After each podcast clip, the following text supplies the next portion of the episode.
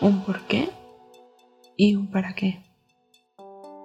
Cada una de nuestras vidas y de nuestras acciones tiene un por qué, es decir, el cómo nos sentimos o cuál es la razón por la que realizamos cierta acción.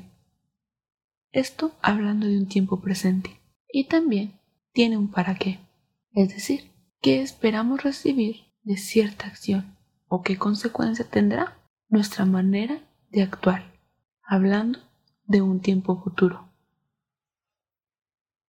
Cada una de nuestras acciones tiene una respuesta a estas dos preguntas y podemos pensar en cualquier acción que se nos venga a la mente que realicemos de manera continua para tratar de responderla y ponernos a reflexionar en dónde están puestos nuestros ojos. Cuando conocemos a Jesús y le reconocemos como único Salvador, recibimos también a su Santo Espíritu como nuestro consolador y quien nos acompaña en todo momento. Él guía nuestro caminar a toda verdad y a toda justicia. Por ello, cada una de nuestras acciones busca agradar a Dios, o por lo menos busca no ir en contra de lo que Él nos establece en su palabra. Cuando nuestros ojos están puestos en Cristo, siempre trataremos de que nuestras acciones no lastimen o no vayan en contra de lo que Él nos guía a hacer. Y esto nos hace conscientes para reconocer que vivimos por gracia y misericordia de Dios, que dependemos de alguien mayor, que nuestras acciones siempre tendrán consecuencia y que dependiendo de la intención de nuestro corazón, será la reacción y la respuesta a cada una de nuestras acciones.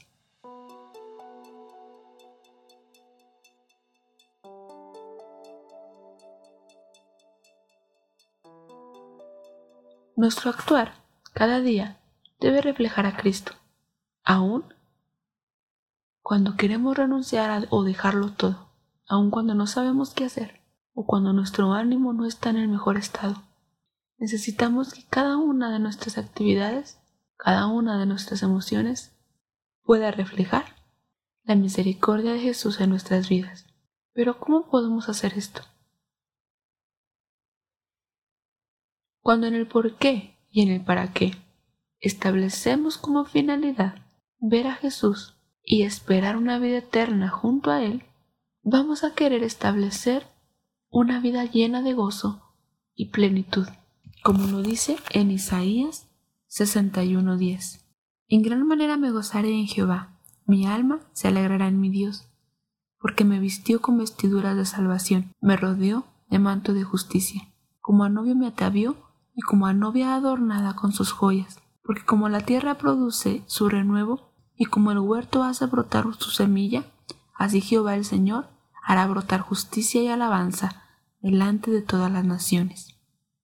Nuestra vida debe tener ese porqué, marcado por la respuesta de que fuimos vestidos de salvación.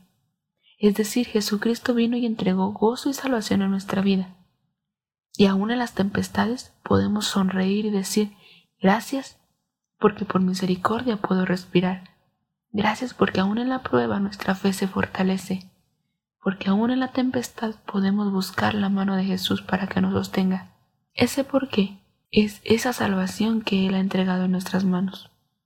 Por ello, cada una de nuestras vidas necesita glorificar el nombre de Dios en cada acción y en cada actividad, para que podamos conseguir una consecuencia que sea mostrada y manifiesta en una eternidad, en una vida eterna junto a Jesús en las bodas del Cordero, poder encontrarnos con Él en las nubes el día que Él venga por su pueblo.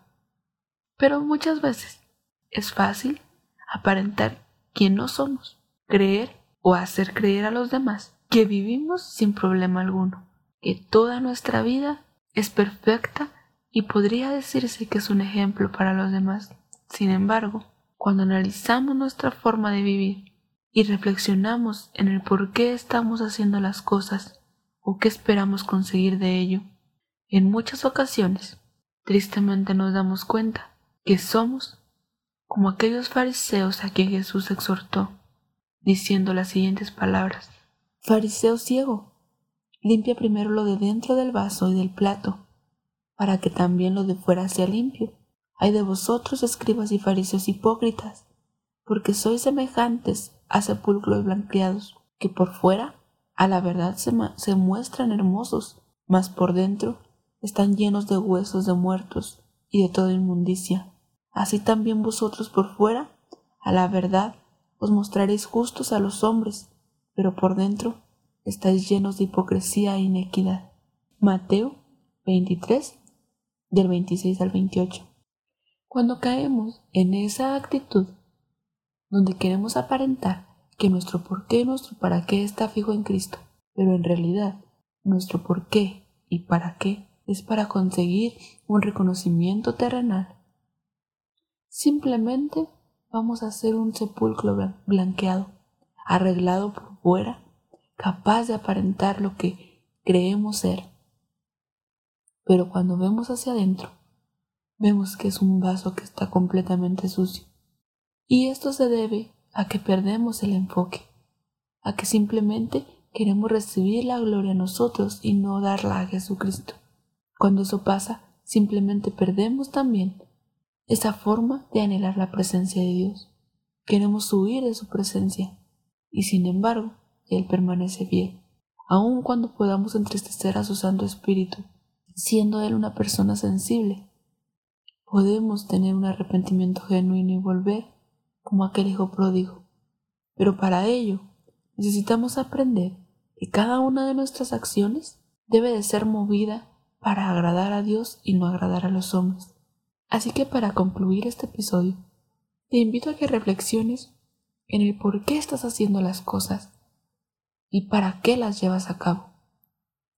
Y que meditemos en el siguiente versículo. Y todo lo que hagáis, hacedlo de corazón como para el Señor y no para los hombres, sabiendo que del Señor recibiré la recompensa de la herencia, porque a Cristo el Señor servís. Colosenses 3:23. Que nuestras acciones sean de corazón para agradar a Dios y no para agradar al hombre. Con esto te dejo. Espero que sea de bendición. Y te esperamos en el siguiente episodio. Recuerda que esto es Inspira Fe en Cristo. Hasta la próxima.